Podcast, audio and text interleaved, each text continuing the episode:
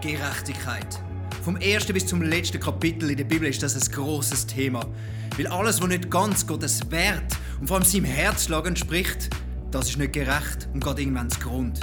Wir gehen zusammen durch den Römerbrief und machen uns auf die Suche nach dieser Gerechtigkeit. Eine Gerechtigkeit, die nicht durch Tradition oder durch Status oder durch deine Leistung kommt, sondern eine Gerechtigkeit, die auf dem basiert, wo wir alle über alles lieben, unser Jesus.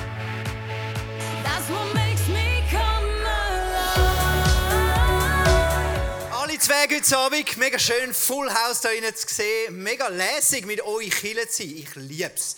Ich liebe es wirklich, ich genieße es.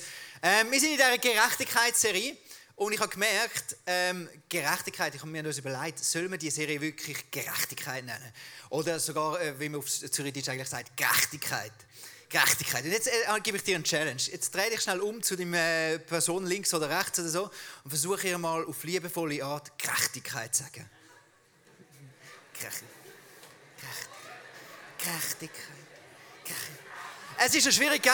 Es ist schwierig. Also ich merke, ihr lacht. Es ist, es hat bisschen etwas Herz, das Wort Gerechtigkeit. Ich meine, du kannst dir vorstellen, so Braveheart, oder? Gerechtigkeit!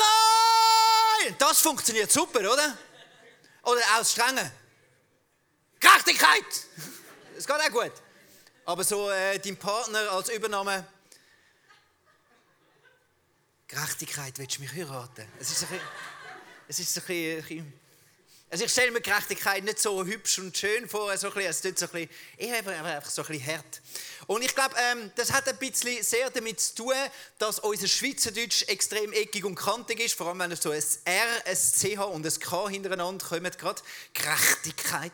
Ähm, aber ich glaube, es hat auch mega damit zu tun, dass Gerechtigkeit, ähm, wie wir sie definieren oder verstehen in unserer Kultur, da bei uns in der Schweiz oder in der westlichen Welt, ähm, dann ist der Begriff Gerechtigkeit ist recht fest schon eigentlich besetzt und prägt.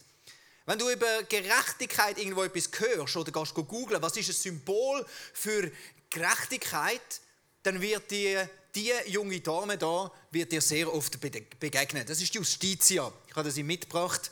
Das ist äh, falsch aber es stimmt, du kannst per SMS bei uns spenden. Das ist, äh, jawohl, wir zeigen es nochmal, damit du sicher weißt. Wir probieren es mal. Die Justitia ist hoffentlich auch da. Nein, jetzt haben wir sie gar nicht. Coming Home Group. Wir gehen nochmal die MC-Ansage durch. Ich weiß, wir haben einen, einen Top. Äh, weißt komm, ich gerne mal einen Applaus an Benny hin, der im äh, VCR hockt.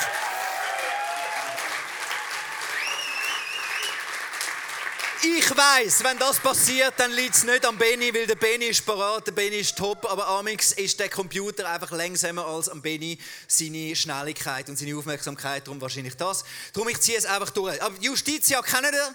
Schon mal gesehen? Ich glaube, auf dem HB oben, Zürich HB, steht auch eine Statue von der Justitia.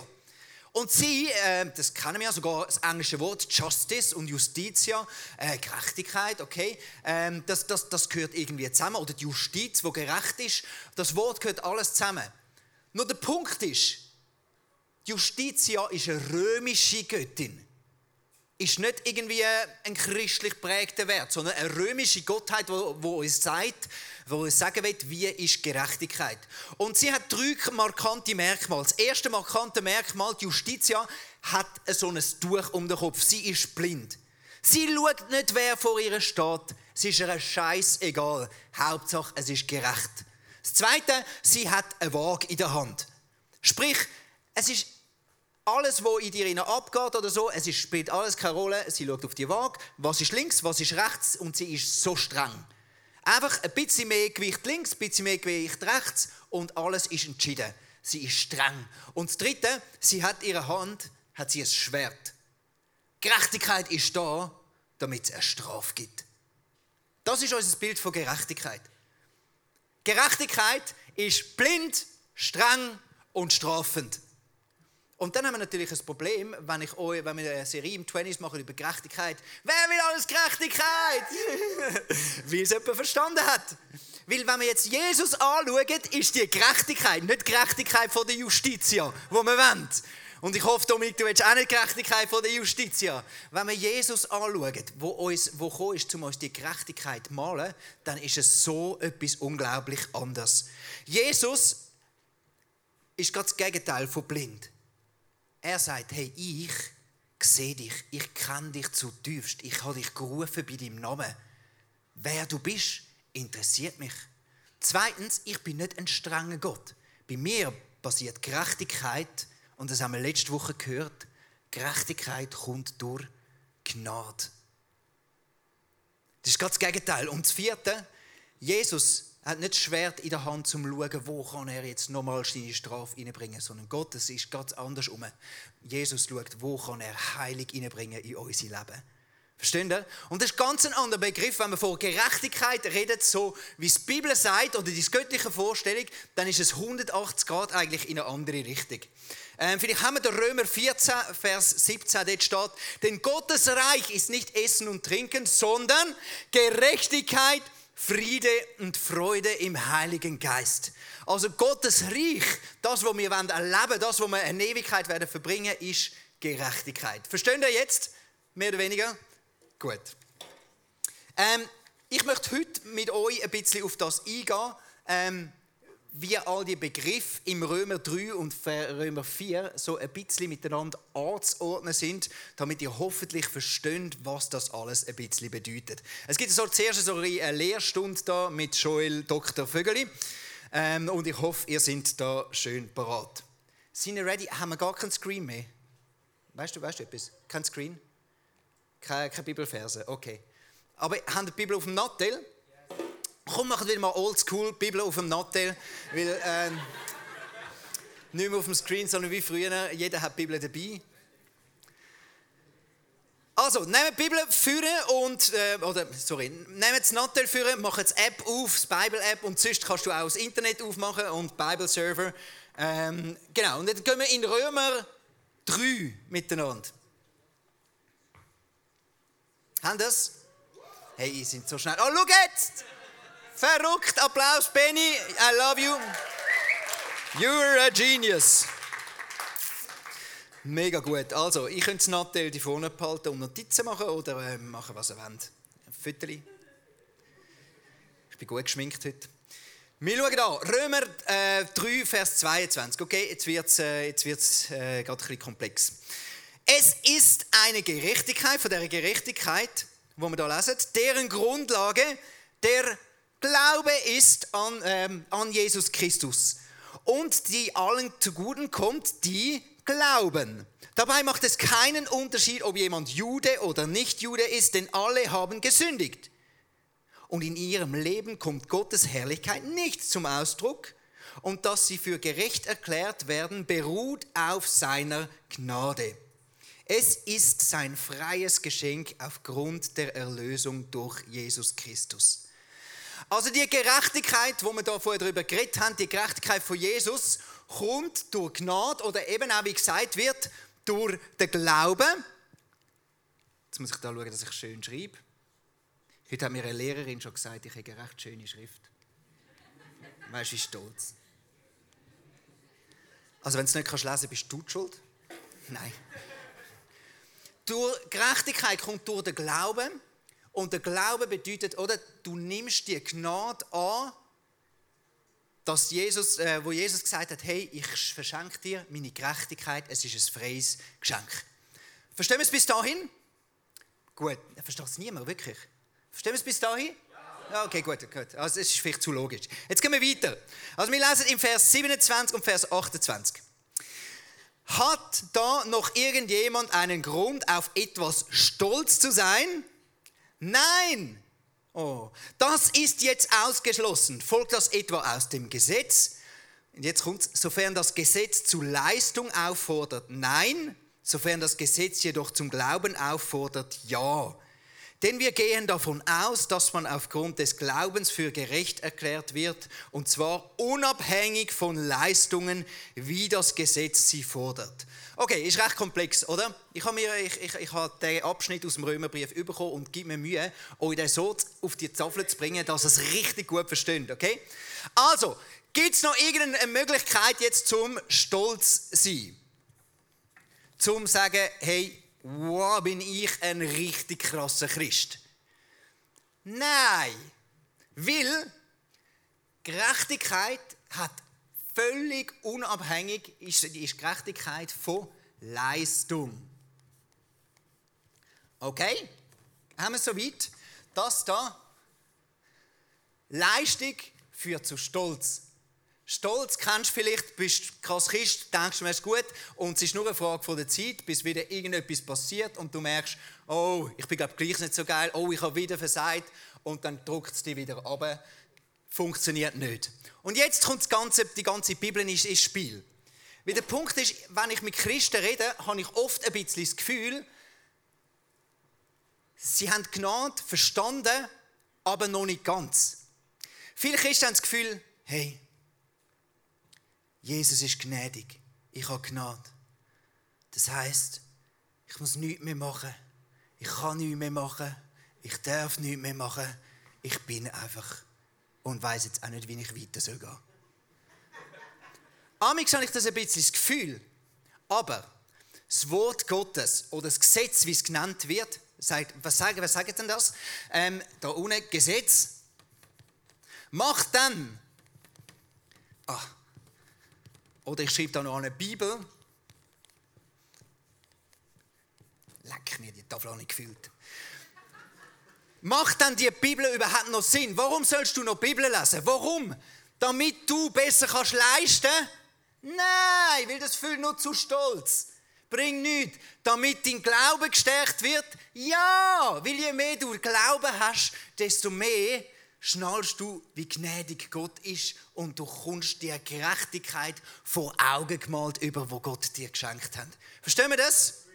Das ist Römer 3 zusammengefasst vom Herr Dr. Joel Vögeli. Du darfst es füttern und heine.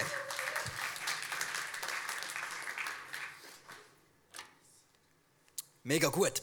Als nächstes ähm, möchte ich euch heute Abend ganz gezielt möchte ich darauf eingehen, auf den Ausdruck Glauben.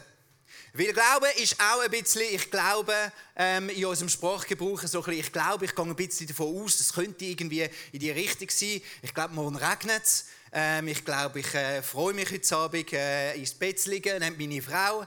Ich glaube, es hat so ein damit zu tun, ich habe eine gewisse Annahme. Oder vielleicht auch, ähm, Glaube bedeutet, man macht einfach eine Entscheidung für etwas, davon etwas ausgehen.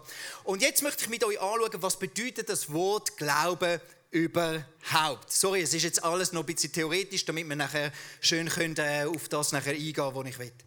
Ähm, Glaube wird im Hebräer 11 genau beschrieben. Hebräer 11 und äh, Römerbrief Kapitel 3 und 4 sind so ein bisschen ähnlich, weil es geht sehr, sehr oft darum, der Glaube, dass du verstehst. Es ist wichtig offensichtlich, was ist der Glaube. Jetzt lesen wir zusammen Hebräer 11, dort steht, was ist denn der Glaube? Es ist ein Rechnen mit der Erfüllung dessen, worauf man hofft. Ein Überzeugtsein von der Wirklichkeit unsichtbarer Dinge. Mega ein schöner Vers. Du, das Interessante ist, was ist Glaube? Eigentlich sind es schon zwei Definitionen. Die Oberlinie und die Unterlinie. Auf der einen Seite, hey, der Glaube ist ein Rechnen mit etwas. Glaube, das Wort bedeutet Pistis, und ich habe so jetzt äh, ich habe ein bisschen Griechisch-Studium gemacht und mit der Lea telefoniert, damit sie mir das erklärt. Ja, ich habe selber fast kein Griechisch. Zwei Wörter etwa. Glaube bedeutet Pistis. Das bedeutet, es ist etwas, was innerst in dir stattfindet. Glaube bedeutet, es ist ein Rechnen mit etwas. Das ist Hypostasis. Das habe ich noch verstanden, Hypostasis. Weil jeder weiß, was Statik ist. Hypo bedeutet drunter. Das heißt, du untermurst etwas, wo du nicht siehst, wo du nur darauf hoffst. Es ist eigentlich etwas Aktives. Also du machst etwas für deinen Glauben. Es ist der, äh, Glaube bedeutet, du machst aktiv etwas in dir rein. Und das Zweite ist ähm, es überzeugt sein. Glaube ist gleichzeitig, das ist Elexos. Das bedeutet, schau, der Geist Gottes hat einfach etwas mit dir gemacht und du bist nur noch weggeblasen von dem, was Gott dir alles aufzeigt. Die zwei Sachen, also Glaube ist etwas Aktives und etwas, einfach etwas Passives, das mitnehmen. Der Glaube haben wir immer, ähm, oder haben wir schnell das Gefühl, der Glaube, ich glaube und jetzt ist es das. Und im, äh, im, im Römerbrief werden uns aber jetzt wie Beispiel geben. Was bedeutet es denn genau, wenn du glaubst? Und äh, im Römer 4 und äh, Hebräer 11 möchte ich euch ein paar Beispiele daraus sagen. Glaube bedeutet eigentlich, das haben wir gesagt, du machst jetzt sinnbildlich mit deinem Leben das, du glaubst, du sagst, hey, da ist ein Angebot Gerechtigkeit durch Gnade. Gerechtigkeit durch Gnade. Gott bietet mir an, Gerechtigkeit durch Gnade. Mal, das nehme ich, das nehme ich gerade ab. Das, das gehört jetzt mir. Und dann nimmst du das und sagst, Jesus, ich danke dir für deine Gerechtigkeit durch Gnade. Du hast mir das geschenkt. Dann sage ich, ab jetzt baue ich mein Leben auf dem. Das ist jetzt mein Fundament. Ich lebe auf dieser Gerechtigkeit. Warum? Weil es Gnade ist, weil es ein Geschenk ist.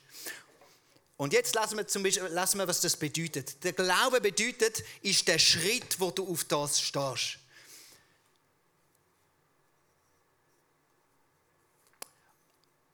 Im Römer 4, Vers 7 und 8 lassen wir ein Beispiel.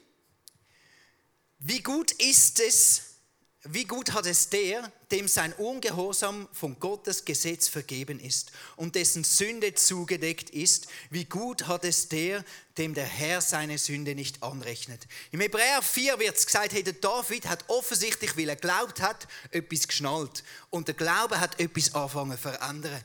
Seine Beziehung zu Gott hat plötzlich einen ganz neuen Ort bekommen. Also, weil er auf dem Fundament vom Glauben gestanden ist, hat er plötzlich seine Beziehung zu Gott ganz neu aufbauen Und so geht es ja, wenn du glaubst, dann hat das nicht nur damit zu tun, dass du eines Tages dann gerettet bist, sondern plötzlich anfängt auf dem Fundament von dem Glauben, fängst du etwas an aufbauen, wo dich dein Bild, wie Gott ist, plötzlich verändert und du realisierst die Liebe von dem Gott. Das Zweite, der Glaube, weil du glaubst und auf dem äh, Glauben dein Leben aufbaust, passiert es plötzlich, dass deine Werte sich anfangen völlig verändern. Wir lesen das von Mose im Hebräer 11. Mose wollte lieber mit dem Volk Gottes leiden, als sich dem flüchtigen Genuss der Sünde hingeben. Die Schmach, die er dadurch auf sich nahm, dieselbe Schmach, die auch Christus zu tragen hatte, bedeutete ihm mehr als alle Reichtümer Ägyptens, weil sein Blick auf die Belohnung gerichtet war, die Gott für ihn bereithielt. Was bedeutet das? Der Mose hat plötzlich, weil er Gott glaubt hat, weil er Gott vertraut hat, hat er plötzlich realisiert, hey, meine Wert macht vielleicht in dieser Welt nicht wirklich Sinn und es ist auch nicht lusttrieben, aber ich merke, mein Glaube prägt mich und es verändert meine Werte. Das nächste Beispiel, das wir lesen in dieser, in dieser Ding, ist die Identität. Da können wir beim Abraham wieder schauen. Das steht im Römer 4, Vers 18. Da, wo es nichts zu hoffen gab, gab er, also der Abraham, die Hoffnung nicht auf, sondern glaubte und so wurde er zum Vater vieler Völker. Es war ihm ja vorausgesagt worden, so zahlreich werden deine Nachkommen sein. Was bedeutet das? Der, der, der Abraham ist ein Mann, ein Nomad. Ein, äh, sein Name hat bedeutet Abraham Nomade. Das hat bedeutet, schau, ich ziehe einfach ein bisschen in meinem Leben umeinander. Ich bin der, der einfach mal ein bisschen dort ist, mal ein bisschen dort ist, ich habe kein Zuhause. Und dann ist Gott ihm erschienen und er hat gesagt, ich glaube das. Und seine Identität hat sich verändert und er hat plötzlich Abraham geheißen, Vater vieler Völker. Dein Glaube an Gott, wenn du auf dem Glauben anfängst zu bauen, in deinem Leben, verändert sich deine Identität. Dann das Nächste, was sich verändert. Glaube ist nicht ein Wort, wo du ein bisschen nur annimmst, sondern Glaube prägt deine ganze Weltanschauung. Das lesen wir da. Wie können wir verstehen, dass die Welt durch Gottes Wort entstanden ist? Wir verstehen es durch den Glauben. Durch ihn erkennen wir, dass das Sichtbare seinen Ursprung in dem hat, was man nicht sieht. Also du bist an der Uni und du merkst, sie redet über Evolutionstheorie und all die Sachen und du merkst, hey, ich verstehe, was ihr sagt, aber du, mein Glaube, ich merke, ich bin innen dran, zu tief innen überzogen. Ich weiß es einfach, Gott hat es gemacht. Ich weiß es einfach. Und da kommt ja immer das Argument, ja, aber es geht ja von den Jahren nicht, nicht auf. Was denkst du denn? Die Erde ist ja Milliarden Jahre alt. Hast du schon mal überlegt, wenn du dir vorstellst, Gott hat den ersten Baum gemacht. Wie hat der ausgesehen? Der erste Baum, den Gott gemacht hat, hat wahrscheinlich einen Stamm gehabt. Und wenn du den Stamm aufgesagt hast, was hat es drin gehabt? Die Jahresring. Also Gott hat offensichtlich einen Baum, den ersten Baum gemacht mit Alter, wo er schon Alter gehabt hat. Also wahrscheinlich ist Gott nicht ganz unmöglich, eine Erde zu kreieren, wo Alter hat. Zum Beispiel. Es gibt so viele Argumente, wo du merkst plötzlich, hey, es wird dir immer in das hineindruckt, die, Wert, äh, die Weltansicht anders zu machen. Aber wenn du merkst, du lebst im Glauben, plötzlich fängt das dein ganze Umfeld an prägen. Es fängt an, auch deine Finanzen zu prägen. Und plötzlich merkst du, hey, ich will mein Geld anders einsetzen. Es fängt an, deine Freundschaften zu prägen. Es fängt an, noch ganz andere Lebensbereiche in deinem Leben zu prägen. Jetzt möchte ich zu einem Punkt kommen, wo ich merke, wie das tönt bis jetzt alles noch sehr logisch. Das machen wir alle. Wir haben uns entschieden, wir glauben und irgendwann sehen wir das rundherum und denken, ja, okay, cool, aus meinem Glauben prägt ein bisschen meine Werte, prägt ein bisschen ähm, meine, meine Freundschaften, prägt ein bisschen meine Finanzen und so und zum Teil ja, zum Teil nicht. Ich möchte jetzt etwas noch darauf einkommen, dass es zum Teil das gibt und ich mache jetzt ein Beispiel, das viele kennen. Du bist in einem Du bist aufgewachsen, vielleicht in einem christlichen Elternhaus. Du bist aufgewachsen, vielleicht auch nicht in einem christlichen Elternhaus. Aber man hat dir ganz klare Werte mitgegeben. Und diese Werte, was hast du gemacht? Du hast gesagt, meine Mami und mein Papi wissen schon wahrscheinlich, was sie mir sagen. Oder du hast dir auch überlegt, ja, wenn ich in die Kirche gehe und dort wird das und das predigt, wird das schon so stimmen. Ich nehme das einfach mal und glaube die Werte. Und dann passiert etwas, Du hast dann irgendwann gesagt, ja, ja mal, ich glaube jetzt auch an Jesus, ich habe mich für Jesus entschieden. Und dann schaust du die Werte an und sagst, was sind das für schräge Werte, die ich da habe? Sie tönen zwar mega christlich, sie tönen zwar mega fromm, aber wenn ich jetzt, es kommt gar nicht aus dem raus, wo ich mit meinem Jesus glaube, wo ich mit meinem Jesus aufbauen habe. Verstehst du das? Und dann hast du ein Problem. Zum Beispiel ist dir immer gesagt worden, Sexualität gehört nur in die Ehe. Dir ist es gesagt worden, die Werte sind dir mitgegeben worden. Und jetzt hast du den Wert, okay, Sexualität gehört nur in die Ehe. Und jetzt kommst du da an und du merkst, du hast dich für Jesus entschieden und du lebst und du glaubst und es läuft und wunderbar. Und dann hast du die erste Freundin und dann merkst sie fragt dich, du, ähm, ich will eigentlich gerne mit dir schlafen. Warum glaubst du eigentlich das? Und du merkst, ja, die Werte, die habe ich von meinen irgendwo da vorher irgendwo wie mitgenommen. Und dann fragt ich, ja, wo steht das dann in der Bibel? Machst du denn das äh, wegen dem Gesetz? Wie du leisten willst aus dem Gesetz? Und dann sagt sie, sagst, ja, ich ähm, glaube schon irgendwo vielleicht äh, steht, ich äh, schreibe mal am Dom.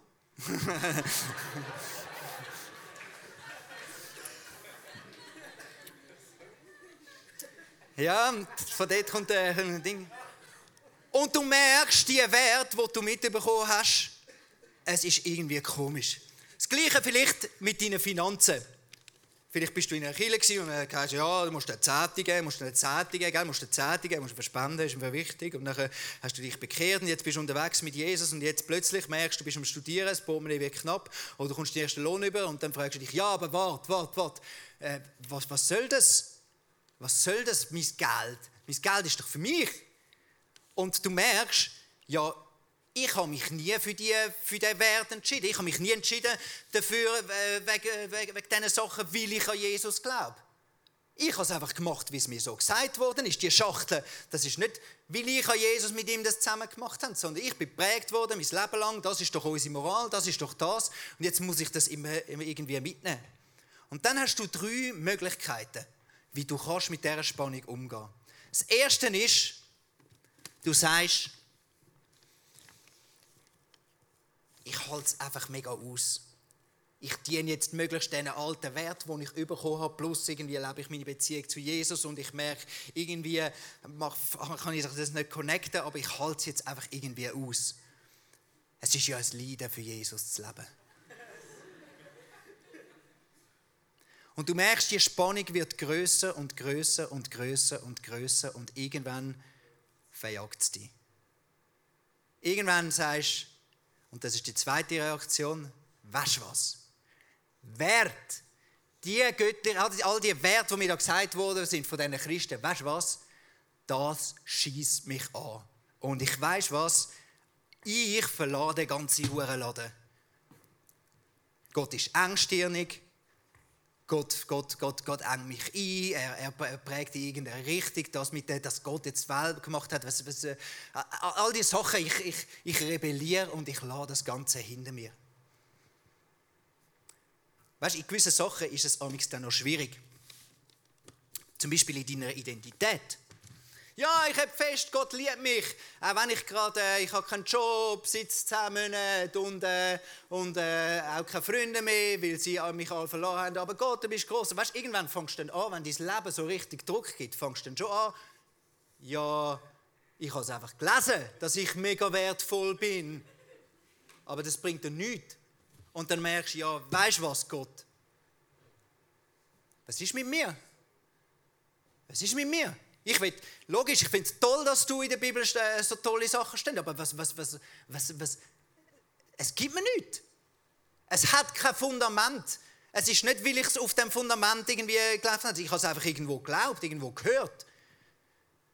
All diese Sachen, meine Beziehung zu dir, Bibel lesen, meinst du, ich soll noch Bibel lesen? Also ganz ehrlich, wenn ich Bibel lese, Gott, es sucht mich mehr aus, als dass es mir etwas gibt. Weil ich lese die Geschichte drin, ja, Gott, du bist groß, du bist groß, alles ist gut und wow, Hoffnung, Hoffnung. Gott, ich habe keine Hoffnung. Ich habe keinen Job, ich, habe keinen, ich bin in meiner Ausbildung, ich komme nicht weiter. Gott, ich bin Single seit 15 Jahren. Seit 15 Jahren. Und du sagst mir, Yeah, in meinen Freundschaften gibt es einen Erfolg. Weh, mega cool. Gott, ich habe satt. Ich will heiraten. Ich habe einen Traum. Und vielleicht, ich weiß nicht, was ich machen soll. Es verhebt für mich alles nicht mehr. Mein ganzes Haus ist am Zusammengehen. Mein ganzes Haus merke ich, das ist nicht bauen auf dem, dass ich deine Gerechtigkeit habe. Und du fängst an rebellieren und streiten. Und dann gibt es eine dritte Variante. Und die sieht amix sehr, sehr grusig aus, aber ist schlussendlich, glaube ich, das Produktivste, was du machen kannst. Jesus, deine Werte. Ich verstehe es nicht, sie nerven mich, sie schießen mich an. Die Werte, die ich mitbekommen habe, ich weiß nicht, ob das deine Werte sind. Aber ich gehe jetzt mal suchen. Ich gehe jetzt mal suchen, Gott. Was ist da los? Es kann nicht sein, Gott, dass du ein gnädiger Gott bist und das Einzige, was dich an meiner Sexualität interessiert, ist, dass ich nicht, nicht Spaß daran habe. Es kann es doch nicht sein, Gott. Es kann es doch nicht sein, Gott. Wie bist du, wie hast du das gemeint? Es kann es doch nicht sein, Gott. Meine Identität. Ich, ich habe dich und ich bin depressiv. Gott, das geht nicht zusammen. Warum? Warum? Gott, hilf mir. Gott, zeig es mir. Und du fängst an, dich mit dem nochmal zu beschäftigen und zu schauen, wie du diese Sachen nicht einfach kannst wegwerfen oder sagen, ich baue jetzt auf einem anderen Fundament, sondern du gehst guseln und du gehst dort an, was weh tut. Und weißt du, was meistens das Erste ist? Das Erste, was passiert, es kommt hure viel Dreck raus. Kommt Dreck aus deinem Herz, kommen Enttäuschungen führen. Und dein Umfeld wird sich vielleicht sagen, ui, der ist vom Glauben abgeht. Die zweite Reaktion, dass du rebellierst und sagst, weißt du, es, es könnte mir alle am Arsch lecken. Oder dass du da am Guseln bist, Gott, was ist wirklich? Es sieht beides so ähnlich aus. Es sieht beides so ähnlich aus. Aber es ist ein großer Unterschied. Ich habe etwas erlebt zum Thema Selbstmanagement. Mein Umgang mit mir selber. Ich habe jahrelang den Bibelvers genommen. Wer ähm, trachtet zuerst nach dem Reich Gottes, dann wird euch alles andere zufallen. Und dann habe ich mir gesagt, mega geil, mache ich. Ich baue einfach Kille, gebe Vollgas und dann wird Gott mein ganzes Selbstmanagement für ihn übernehmen. Und ein Stück weit habe ich irgendwann gemerkt, okay, mein Leben verläuft in gewissen Sachen anders, als ich es denke. Ich habe plötzlich keine Motivation mehr. Ich, ich, ich habe keine Freude mehr am, am Reich Gottes bauen. Es berührt mich nicht mehr. Mein Herz ist kalt. Ich, ich verstehe es nicht mehr. Ich, habe, ich fühle mich überfordert die ganze Zeit. Ich habe angefangen, Schlafstörungen zu bekommen. Und dann sieht es wirklich dann grusig aus zum Teil. Das Rauchen ist wieder ein Thema geworden bei mir. Und ich habe gemerkt, hey, Scheiße. Jetzt habe ich zwei Varianten. Entweder ich sage, Gott, Kille bauen, ich merke, du musst einen anderen suchen. Jetzt musst du einen anderen suchen, Gott. Oder ich sage, Gott, ich will suchen. Du sagst, mein Glaube an dich bringt durch deine Gnade die Gerechtigkeit in mein Leben. Ich will das erleben. Und führe mich in das hinein. Und durch schmerzliche Prozesse und grusige Sachen und dass ich, dass ich mein Innerste von Jesus wieder ausleeren ist seine Heilung in mein Leben. Schritt für Schritt für Schritt. Aber oft habe ich mich geschämt vor allem. Es ist nicht geil, der Prozess, dass du sagst, hey, jetzt mache ich, jetzt mache ich die Sachen, die ich kann, wieder fest an, an meinem Glauben. Es sieht zum Teil so grusig aus, weißt du?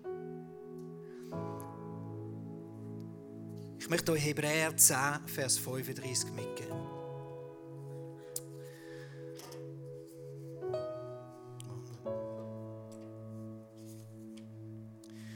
Gebt euren Glaubensmut jetzt nicht auf.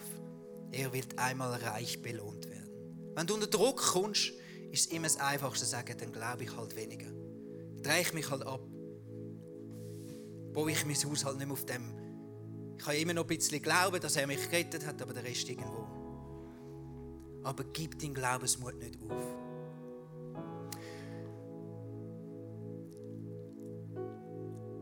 Ganz ehrlich gesagt, ist für mich der Ort da, in dieser Zeit, wo ich mal selber wieder müssen, runterknien und in meinem Dreck wuseln ist der Ort da für mich zu einer riesen Ermutigung geworden, wegen euch. Und ich möchte euch an dieser Stelle mal riesig einfach Danke sagen. Weil für mich ist der Twenties nicht ein Killer, wo einfach grundsätzlich die Leute immer sagen, weißt du es Gott, schieß mich an. Weißt du es Gott, nein. Ich erlebe Leute um mich herum, die durch taffe Sachen gehen und ihren Glaubensmut nicht wegrühren.